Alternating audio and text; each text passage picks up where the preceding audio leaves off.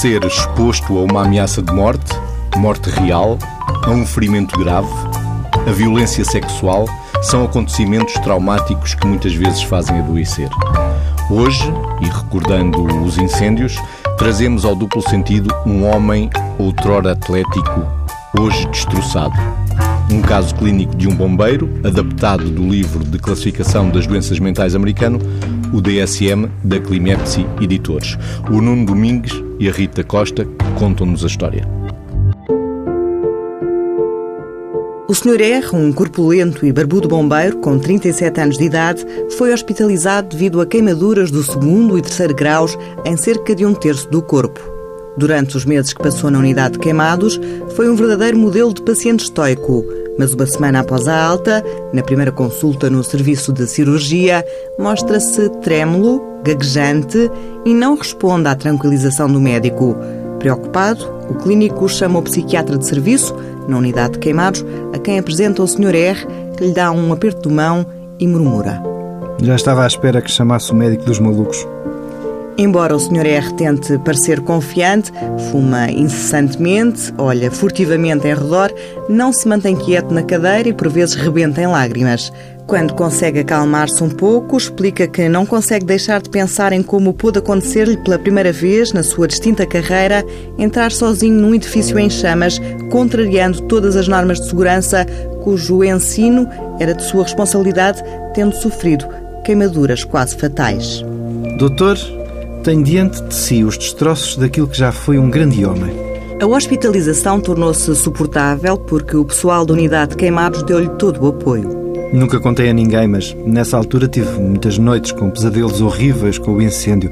Não disse a ninguém porque pensei que fosse passageiro. Agora que voltei para casa, sinto-me sempre enervado com tudo.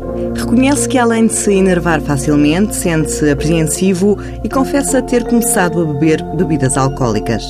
Tenho que beber, doutor, para acalmar os nervos e conseguir dormir.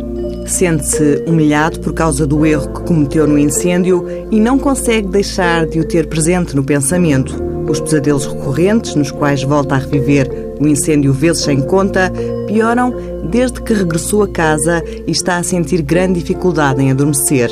A convite dos colegas, o Sr. R visitou o quartel dos bombeiros com grande relutância. Quando soou a sirene de incêndio, eu quase saltei de dentro da pouca pele que me resta. Comecei a tremer, a ter suores, disse aos meus colegas que não me estava a sentir bem e desatei a correr dali para fora.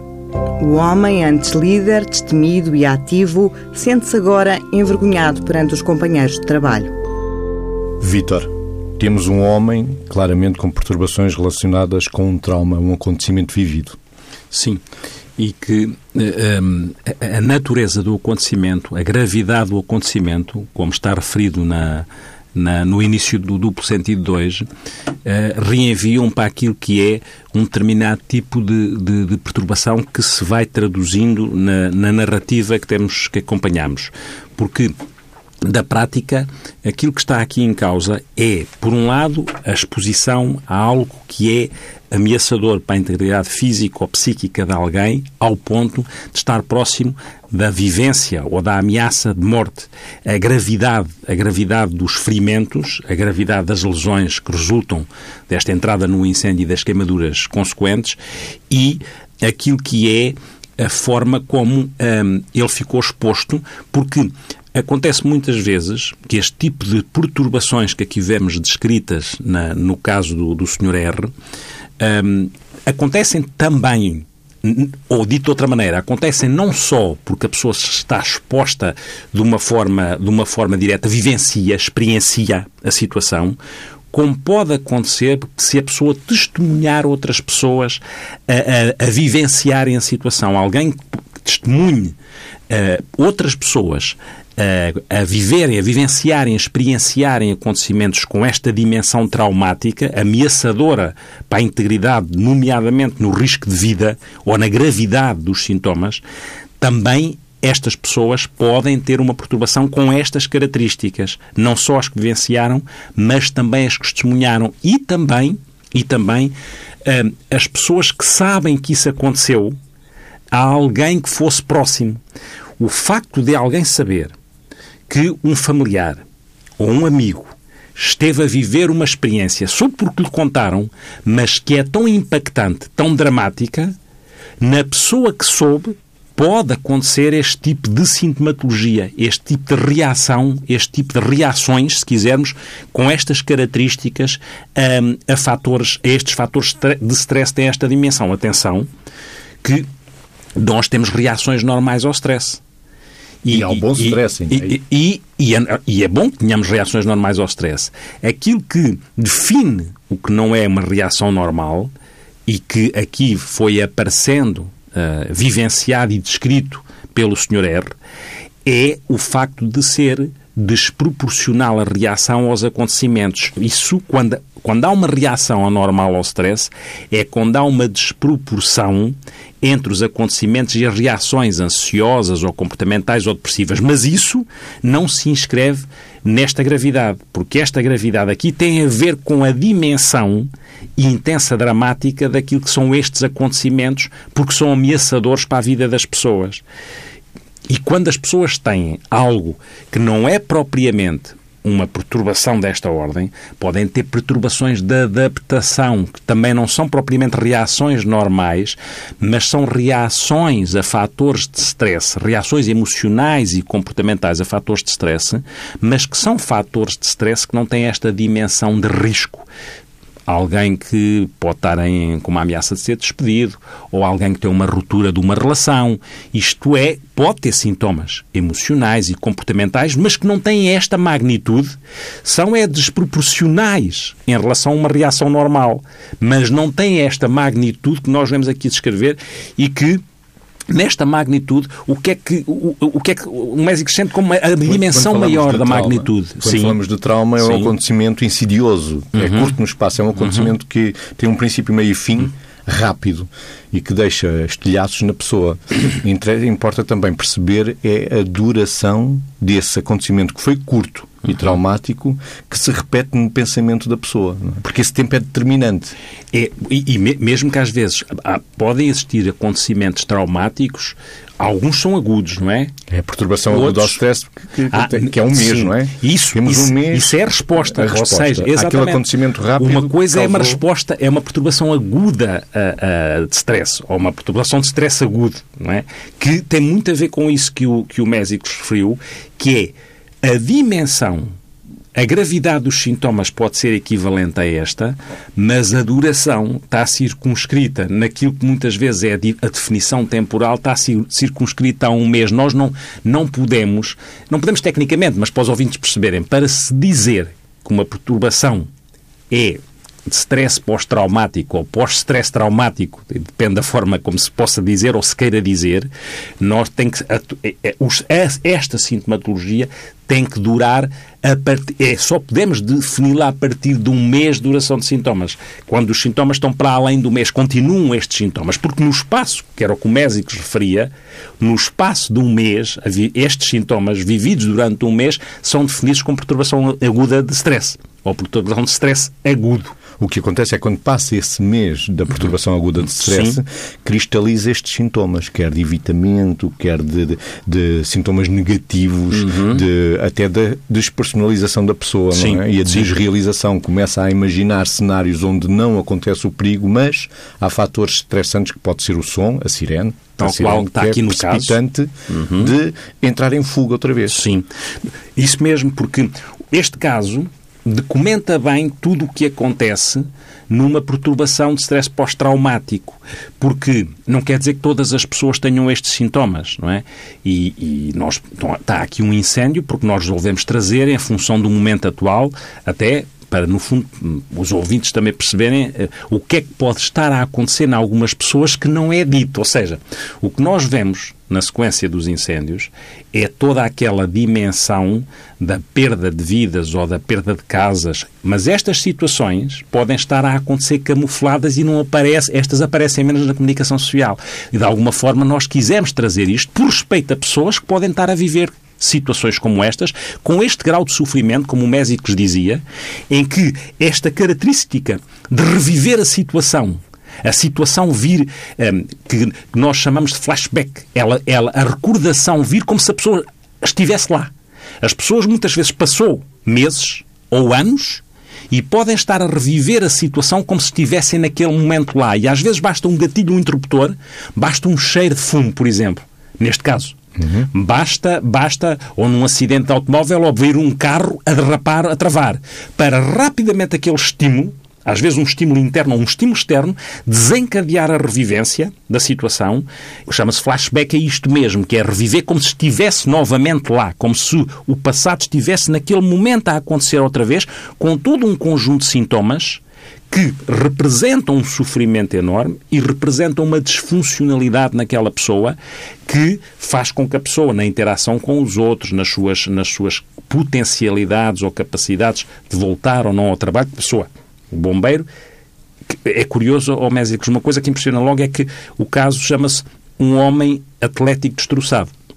E eu acho interessante o, o título, também para todos nós percebermos que os homens atléticos, ou as mulheres atléticas, seja isso o que for, não é? também estão sujeitos, todos nós, eu acho que isto é importante para perceber que todos nós estamos sujeitos é a ficar destroçados a nível da nossa saúde mental, apesar de grandes, grandes, grandes atletismos. E de um momento para o outro. Exatamente. E de um momento para o outro, porque estes traumas são traumas que têm este, este alguém que é uh, violado, alguém que uh, vê não é só acontecer, vê um filho a ficar uh, entalado nos destroços de um acidente tudo é, todas estas coisas, ou as pessoas em situação de guerra, ou as pessoas em situações, tantos exemplos que nós vemos nas escolas, as, os atentados, os homicídios, nas, nas escolas nos Estados Unidos, que nós ouvimos, tudo isto pode, nas pessoas que vivenciaram, ou nas pessoas que assistiram, provocar, ou em algumas pessoas, provocar perturbação de stress pós-traumático. Sendo que, ah, muitas vezes, não é só aquela questão de nós dizermos de se saber ou de testemunhar ou de vivenciar, é também, eh, também pode, eh, também pode haver eh, este tipo de quadro, com este tipo de sintomas, em pessoas que são expostas repetidamente a eventos que são muito, como é que eu direi, muito dramáticos só por exposição. Por exemplo, um bombeiro que constantemente está a salvar pessoas e que as vê constantemente queimadas, um bombeiro em particular, e que até não foi este que se queimou, pode ter uma perturbação de stress pós-traumático por estar constantemente exposto, exposto, a coisas intensas de uma forma repetida. Ou um polícia que está constantemente a trabalhar na área da, da violência doméstica e que assistiu. Estas coisas podem acontecer desta maneira. E, e, e o Mésicos falava há bocado da, da sintomatologia também negativa, que é, eh, no fundo, estas pessoas ele deixou de acreditar nele. Estas pessoas às vezes culpam-se ou têm vergonha do que aconteceu. E aqui aparece também que o, bombeiro R tem estes sentimentos de culpa, de humilhação, que muitas vezes vergonha. acontece de vergonha e tem esta, estes sonhos perturbadores recorrentes. Nem quer dormir para não sonhar. E, exatamente. Porque o sonho, o sonho é tão dramático, os pesadelos... Aliás, há aqui uma situação muito curiosa neste caso, que é ele quando se senta porque esta situação também se traduz em sintomas fisiológicos. Uh, o coração bate mais depressa, ou pode haver mais tremores, ou mais suor, em pessoas que habitualmente não tinham esse registro. E têm reações eh, de sobressalto ou, ou, respostas de alarme mais marcadas, que é qualquer som, qualquer barulho, fechado uma porta, o cair de uma chave, se reenviar simbolicamente para alguma coisa que ative o processo mental que foi registado na memória em relação àquele acontecimento pode fazer disparar aquele tipo de sintomas. Esta situação aparece nos primeiros estudos muito na sequência dos, das pessoas que tiveram em guerras, nomeadamente na guerra do Vietnã e agora nas guerras, nas guerras mais recentes. Os americanos desenvolveram muito esta muito, teoria exatamente. E a partir da guerra do Vietnã guerra. começou muito a falar-se disso, não é? Até porque, para além destes sintomas de reviver, de reviver a situação, o, aquilo que o Mésicos disse, o caráter intrusivo das lembranças, das memórias. Os portugueses aquilo, também têm. Com, e os Angola, portugueses, sim, com certeza. Não, países que têm guerra, eh, países que têm guerra têm estas situações, por exemplo, e às vezes a prevalência pode aumentar por isso. Curiosamente, por exemplo, um país como o Brasil tem uma prevalência grande deste tipo de situações, não tem, não tem guerra, mas tem muitas situações daquilo que é a violência interrelacional. Os assaltos, os roubos, e, portanto, a prevalência sobe pelos roubos com estas características de violência. E por isso este, este tipo de, de, de quadros em, em, que o bombeiro também, ele tenta evitar, ele acha que já não é capaz, tenta, ele, ele tenta evitar ir ao quartel. E quando vai ao quartel, como o médico disse, e quando houve a sirene, dispara um conjunto de sintomas, nomeadamente também os fisiológicos, porque a pessoa tem, é como se tivesse o sensor de alarme hiperativo. Qualquer coisa, pá, dispara. Ativa o circuito do medo? Sim, exatamente. E por instinto de sobrevivência, é um conjunto de sintomas, não só de ordem cognitiva, de ordem emocional, mas fisiológicos. Mas fisiológicos. Eu, eu há bocado dizia que havia uma situação interessante neste caso, que é, se nós dissemos que uh, a situação de stress pós-traumático ou pós-traumático de stress, tanto faz, acontece quando os sintomas estão para além, duram para além de um mês, não é? Isto, no fundo, serve só para definir um bocadinho as coisas em termos de arrumação e para nós estamos, todos estamos a falar do mesmo quando estamos aqui ou quando estamos na França ou na Alemanha. O objetivo é esse, não é 7, 29 dias ou 31 dias depois que define, claro. obviamente, isso, não é? Mas, mas para termos aqui uma, uma, uma noção de operacionalização das coisas. Mas é curioso que este senhor depois diz ele era estoico enquanto esteve na unidade de cuidados intensivos. Mas quando falou, disse que já tinha pesadelos, só que não os contou. E, portanto, este senhor, este bombeiro provavelmente, de certeza, pela descrição que está aqui, já tinha características para perturbação de aguda de stress. E Por porque ser exposto demasiadas vezes a situações de perigo de vida. Sim, e, e, e se ele teve os sintomas durante aquele tempo e se tivessem sido detectados, isso seria fundamental porquê? Porque a perturbação aguda de stress é mais facilitadora se a pessoa tiver uma perturbação aguda, aumenta a probabilidade de ter uma perturbação de stress pós-traumático. E isso significa que a dificuldade em tratar uma perturbação de stress pós-traumático deve andar acompanhada de um diagnóstico precoce da sintomatologia aguda de stress para que se possa intervir o mais precocemente possível e fazer a possível prevenção da perturbação de stress pós-traumático. Porque a probabilidade de uma perturbação de stress pós-traumático ficar crónica existe e existe tanto mais quando menos prevenção nós fizermos e quanto menos precocemente atuarmos. Seria interessante nós sabermos neste momento, na alguma, ou saber agora ou em alguma altura, quantas pessoas que vivenciaram esta situação podem, neste momento, estar a viver de situações de stress pós-traumático. E depois aqui, com toda a dimensão que isto tem de incapacidade, disfuncionalidade social, ocupacional, relacional, porque estas pessoas, muitas vezes, vamos ver, nem todas as pessoas têm os mesmos sintomas, já disse isso antes, mas o sentimento de revolta, ou o, ficarem mais impulsivos, ou às vezes, inclusivamente, terem comportamentos mais descontrolados contra si próprio, o utilizar substâncias para lidar com a angústia, quando vê um sofrimento de beber álcool, como o senhor, o bombeiro R, para não sofrer aquela dimensão, a revivência, os pensamentos intrusivos, as lembranças que são catastróficas dentro da cabeça das pessoas, faz com que possam recorrer a substâncias e às tantas passam a ter o diagnóstico podem ficar dependentes daquilo que é o álcool neste caso. Ele diz mesmo para acalmar os nervos e conseguir dormir. Tal qual. Porque é tão, o sofrimento é tão vivido o tal caráter intrusivo, a necessidade de evitar a exposição. Estas pessoas tentam evitar pensar nestas coisas, tentam evitar estar expostas a objetos, a situações, a acontecimentos que de forma próxima reenviem para o que viveram. Ou porque simbolicamente ativam o que viveram. E atenção, isto pode acontecer em crianças. Isto pode acontecer em crianças, nomeadamente com abusos. E em crianças, muitas vezes, há características que são idênticas, outras podem ser diferentes. Nas crianças é muito importante explorar, através do, do desenho do jogo, o que é que aparece numa criança que viveu uma situação traumática. E através daquilo que é ficar no, mais disfuncional, claramente, na escola. Por exemplo, como é que se desliga. Estas situações provocam muitas vezes um desprendimento, um desligar, quase um embutamento afetivo. Algumas pessoas, como eu digo, os sintomas são sintomas que podem variar de pessoas para pessoas, mas pode haver este, este desligamento, este, este desligar do mundo. Mesmo aquilo que o Mésicles há bocado dizia, que as pessoas podem ficar com sentimentos de desrealização, que é um sentimento como se o mundo. estar a olhar para as coisas como se fosse uh, um sonho, afastadas, estranhas, o mundo fica estranho. E, e, e até despersonalização que é um sentimento de estranheza em relação a si próprio, de distanciamento, não é? de, de como, se tiver, como se tivessem a ver de fora, não é? Como se as pessoas se estivessem a ver de fora, não é? Vamos a, a, ouvir mais um pouco da história do, do Sr. R, onde aparece exatamente a ideia de despersonalização. O Sr. R deverá regressar ao serviço em tempo parcial dentro de duas semanas. Mas sinto que nunca mais vou ser capaz de voltar ao quartel e muito menos de combater um incêndio. O paciente sente que está a ficar destroçado. Ando de um lado para o outro, sem um propósito, tenho medo de sair de casa sozinho, sinto-me tonto, entorpecido, desligado, não sei. Não tenho vontade de falar com ninguém. Já não sou o que era antes. Manifesta também um sentimento de total desespero e horror pelo seu aspecto.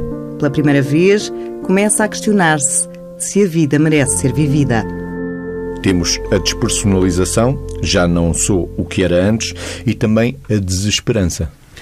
E que é muito importante isso que agora acabou de referir, porque para a abordagem deste tipo de situações é muito importante que a noção de expectativa positiva possa ser trabalhada, para que de alguma forma a situação possa ter uma evolução positiva. A esperança, ao contrário da desesperança, é importante ser introduzida no processo terapêutico de uma forma realista para que a pessoa se possa projetar de forma a que ainda tenha vida, uma vida, porque estas pessoas muitas vezes acham que já não vão ser o que eram, aliás, como ele diz, já não vão ser o que eram, não se conseguem projetar numa vida organizada muitas vezes, que é com os seus, com os seus parceiros, com os seus filhos, tendo um sentido para a sua vida, porque isto é como se roubasse ou roubasse mesmo o sentido, o sentido à, à, à vida que as pessoas estavam a, a, a construir e sentem-se impotentes perante isso.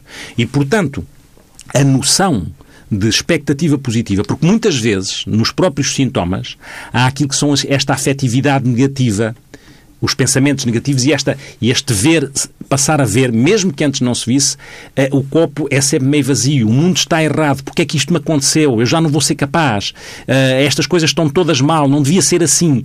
E, e de facto podia, podia não ser assim. O que é certo é que tem que se trabalhar em cima disso e há aqui um fator importante, que é, muitas vezes, há bocado disse, dissemos que o diagnóstico precoce era importante. E é importante começar logo a fazer alguma psicopedagogia em relação à situação. O que é que eu pretendo dizer com isto? É importante fazer passar a estas pessoas que viveram estes eventos, estes acontecimentos com este grau de intensidade dramática, que a possibilidade destes sintomas acontecerem existem, para que de alguma forma as pessoas não achem aquilo mais estranho que o que já é. Para que, eh, trabalhando, fazendo uma prevenção e explicando o que é que pode acontecer, ao mesmo tempo que se explica a possibilidade de algumas coisas acontecer e isso ser normal dentro deste processo, anormal no que diz respeito ao sofrimento, obviamente, mas é uma sequência do processo para que as pessoas tenham previamente já ferramentas para poderem começar a lidar com esta situação, ao mesmo tempo que se tenta desensibilizar as pessoas e se tenta até às vezes de uma forma cognitiva e comportamental trabalhar aquilo que é novamente a exposição progressiva ao quartel, o começar a fazer a isto eh, tal qual, o começar a fazer esta desensibilização, por exemplo, ao toque da campainha que reenvia logo automaticamente para o vivido, para o acontecido. E este trabalho, muitas vezes com medicação, porque estas pessoas depois têm sintomas de depressão e de ansiedade intensa, e às vezes naqueles sintomas de despersonalização e desrealização que falámos, e o reviver quase alucinado daquilo que aconteceu, faz com que determinados medicamentos, quer antidepressivos, quer às vezes medicamentos de outra ordem, medicamentos que até que nós chamamos de antipsicóticos no sentido de a agitação pode ser tão intensa, a, a agressividade da pessoa, a revolta da pessoa pode ser tão intensa, a hiperexcitabilidade e a reatividade pode ser tão intensa que às vezes é necessário regular o comportamento e o humor destas pessoas para que no fundo elas não percam ainda mais a qualidade de vida e o ambiente à volta também perca qualidade de vida porque não é fácil lidar com estas, com estas situações e com, estas, e com estes momentos da vida das pessoas. Eu lembro perfeitamente de, um, uma pessoa que segui, lembro-me, aliás, duas, olha. Lembro-me de uma que, que, toca um bocadinho ao, ao, ao, aqui também um, um, um, um interesse muito forte do Mésicles, que é a mota. De alguém que eu vi há pouco tempo, teve um acidente que gosta muito de moto, desde, desde muito cedo, e que teve um acidente dramático de moto, e que gosta, o que gosta mais é de moto, mas só tem para reviver o acidente, e a aproximação à moto faz logo disparar Neste momento, tentar ir para a moto faz logo disparar um conjunto de sintomas fisiológicos. Da quicardia, o suor, e ele quer mais, é fazer esta aproximação progressiva à moto. E lembro-me, há muitos anos atrás, em pessoas ainda, uh, uh, resultado da guerra uh, das, da, da, das nossas ex-províncias ultramarinas, da guerra do ultramar, uma pessoa que me contava que mal ouvia um barulho que simbolicamente ou se aproximava àquilo que era um disparo, estava deitado rapidamente, saltava para baixo da cama com todo um conjunto de sintomas e de aceleração e saltava imediatamente para baixo da cama, quando dava conta estava debaixo da cama. É? Como o instinto de sobrevivência em que o acontecimento, naquele momento em flashback, estava a ser revivido como se estivesse em situação de guerra novamente. E, e, esta, e esta guerra pode ser a guerra do fogo, a guerra do acidente dramático de automóvel, a guerra do, do abuso sexual, a guerra do, do, do roubo uh, violento. Tudo isto pode, ser, pode estar aqui pode estar aqui uh, descrito. Reviver cognitivamente esses sintomas é ficar exposto a essas ações, a essas sirenes, a esses, à mota, de forma gradual, de forma sem, e, e num contexto seguro. Num contexto terapêutico, não é? Fazer em que a pessoa isto, deixe sim. de ativar o circuito do medo. Exatamente. Ou seja, é, no fundo é isso, é, é dessensibilizar de forma progressiva, não é? Aquilo que é que são os catalisadores novamente do processo. Recondicionar o cérebro. É como se fosse porque o cérebro no fundo, assim de... sim, certo, porque o cérebro no fundo está condicionado para rapidamente sobreviver neste momento a algo que não está a acontecer, mas que está a acontecer na mente e que é ativado por um conjunto de gatilhos. E isso acontece mesmo, é preciso acreditar. Não, sim, não, e, o, dizer, tal esperança. Isso mesmo. E, portanto, essa esperança, essa expectativa positiva, é, é, é, importante trabalhar em cima dela, assumindo que são situações dramáticas e difíceis de abordagem. Temos de ter essa consciência. E por isso é que eu, e torno a repetir isto, não é? Não é por acaso que nós resolvemos trazer esta situação hoje, relembrando os, os nossos incêndios, porque, mais uma vez, eu digo, e nós dizemos isto e temos esta noção, que muitas vezes há muita visibilidade para aquelas variáveis, para aquelas situações que uh, uh, são mais comuns das pessoas uh, integrarem como resultado, por exemplo, do incêndio, mas pode estar a acontecer em muitas casas ou em algumas casas de pessoas que estiveram em situações destas, perturbações de stress pós-traumático que precisam de ser e têm direito a ser tratadas como, como, como deve ser. É? E leva tempo, é um trabalho que se perpetua no tempo durante muitos, muitos meses, se não anos. Sim. Portanto, é é Sim. preciso continuarem as equipas Sim. de psicólogos no terreno, Sim. dos enfermeiros ligados à saúde mental, certo. dos psiquiatras e por Médicos, acho claramente que sim, porque são situações que às vezes, não é, as melhores com certeza que vão desaparecer em menos tempo, mas há situações que duram anos, acompanham as pessoas durante anos. Não é? é claro que é preciso aqui uma, uma sensibilidade grande, porque quando nós falamos nestas situações, pois como é que as distinguimos de outras, não é? De outras neste sentido, que é depois tem que haver uma. tem que existir ferramentas que nos permitam perceber que o dramatismo destas situações, uh, que se traduz nos sintomas que nós estamos a viver e na disfuncionalidade e no sofrimento, não é a mesma coisa que alguém que teve um evento até foi traumático, mas que eventualmente até já está bem, mas que eh, ainda não lhe interessa começar a trabalhar e pode começar a simular algum tipo de coisas.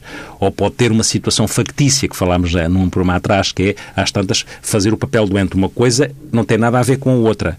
E, portanto, a valorização da dimensão desta situação deve ser feita, ao mesmo tempo que tem que se ter sensibilidade fina para distinguir outras situações, com certeza, mas não é por desvalorizar esta, estes quadros, que estes quadros têm este dramatismo e têm estas consequências e, como tal, devem ser sinalizados, abordados, o tal diagnóstico precoce e a tal prevenção, para que, de alguma forma, nós consigamos atenuar o mais possível este, este sofrimento do próprio e do, do contexto que envolve. Ainda questões práticas. No caso do bombeiro R, eh, pode não ter capacidade numa primeira fase para trabalhar no quartel, mas há muito mais a fazer num trabalho de bombeiro do que estar no quartel ou dar a resposta a partir do quartel. Sim. Portanto, pode ser por aí o caminho, a tal de sensibilização claro, e, e, a inclusão outra vez no, na atividade sim, profissional sim. deste Não, bombeiro. Exato. E sentir-se outra vez valorizado, importante, Isso, capaz. É a reconstrução daquilo que é a identidade de uma pessoa através do sentimento de realização. Há que recuperar novamente a, a, aquilo que é a percepção de que sou capaz. Porque muitas vezes estas pessoas, como o bombeiro R, sentem-se capazes. E este, esta, esta contradição, esta coisa quase paradoxal, por isso é que o caso tem esta magnitude e impacto em nós, porque o próprio, como disse antes, esta, esta relação entre o, o atlético e o destroçado é muitas vezes isto que pode acontecer em, em, casos, em casos com estas, com estas características. E nós temos que recuperar, metaforicamente, temos que recuperar através do, do destroçado, trabalhar o destroçado para recuperar o atlético metaforicamente. E isto as pessoas têm direito a que lhes sejam facultadas abordagens que, tanto quanto possível e na medida do possível, lhes permita este passar do destroçado novamente ao Atlético. Vitor, trabalhando em equipa, este bombeiro, se fizesse uma, uma reabilitação uh, para voltar ao trabalho, poderíamos. Ele foi formador, este bombeiro foi formador. Poderíamos agarrar nas ações de formação, voltar a trabalhar com ele ações de formação, ou seja, ele fica exposto a situações de perigo, a situações de incêndio, mas através da representação por figuras, por livros, por páginas. Uhum. E pode ser numa sala, num edifício que pertence também aos uhum. serviços da proteção civil ou dos uhum. bombeiros, uhum. ou seja, do que for. E trabalhar essas áreas por aproximação, um dia ele acaba por dar uma formação num quartel em vez de na sala de aula do edifício Sim. que está longe do quartel. Por de exemplo, de acordo. isto em termos práticos, para ilustrar também, para percebermos e, o que temos e, a dizer em, em termos de, mais teóricos. E além disso, desse lado prático, isso ao mesmo tempo tem lá dentro a valorização do, do, do papel desta pessoa. Novamente ir buscar a valorização, porque realmente ele, ele até se estranha, ele, ao princípio, não é? Ele que tinha esta, ele que dava formação, não é? Dava formação e dizia que e o como é que se devia fazer, não se fazia. Como é que se devia fazer e, é que ele o fez? Isso é? mesmo, não é? Simplesmente porque somos humanos, não é? E, portanto, na, na nossa humanidade fazemos coisas que são humanas e as coisas humanas não são todas certas, não é? E, nesse sentido, aquilo que o Mésicles disse tem essa dupla, tem essa dupla importância. A importância de ir trabalhando de uma forma, em contexto real, terapeuticamente a evolução deste senhor, mas ao mesmo tempo a valorização do papel da, daquilo que é o sentimento de, de, competência que todos nós, da autoperceção de competência que todos nós precisamos ter para que a nossa vida tenha, tenha sentido. Até porque há aqui uma depressão que se pode instalar e, e é preciso fazer com que não se instale. Temos ele a dizer que, que em alguma altura ele diz não quer que sair, não quer já, estar com ninguém, bebe. Bebe e a questionar se a vida merece ser vivida. A narrativa do caso isto nós, pode reenviar para a ideação suicida, não é? Que é uma das consequências deste tipo de situações. Uma das consequências deste tipo de situações é, obviamente, aumentar a probabilidade não só de ideação ou tentativas de suicídio, ou de suicídio consumado, e, portanto, é fundamental, por todas as razões e mais algumas, que se esteja atento e que se façam as abordagens em equipa, como o Mésicles uh, referia, aqui também a equipa terapêutica, para que as coisas possam correr o melhor possível. Estamos a chegar ao fim deste duplo sentido, dedicado a todos os que trabalharam nos incêndios do ano passado, em Pedrógão, no centro do país, e que continuam a trabalhar este ano já em Monchique. Vamos à agenda desta semana, antes de fechar o programa. Está a decorrer o Congresso Os Grupos e as Aplicações na Sociedade, a Grupo Análise hoje, é na Faculdade de Psicologia da Universidade de Lisboa e ainda as sétimas jornadas de Psicologia da Universidade de Aveiro. São de 24 a 28 de outubro na cidade que lhes dá o nome, Aveiro. O duplo sentido teve o ouvido atento do sonoplasta João Félix Pereira e na próxima sexta-feira, a propósito da mudança da hora, Vítor, vamos falar de mudanças de fuso e do humor. E antes de acabarmos, até porque a vida eh, não é só a prosa dura, também é poesia mais macia, mais aveludada, eh, um eco existencial que o Mésicles é capaz de ter aí que tem a ver com o nosso fim de programa. É de Luís de Camões, do Canto Quarto, dos Lusíadas, que dita Depois de procelosa tempestade, noturna sombra e sibilante vento, traz a manhã serena claridade esperança de porto e salvamento.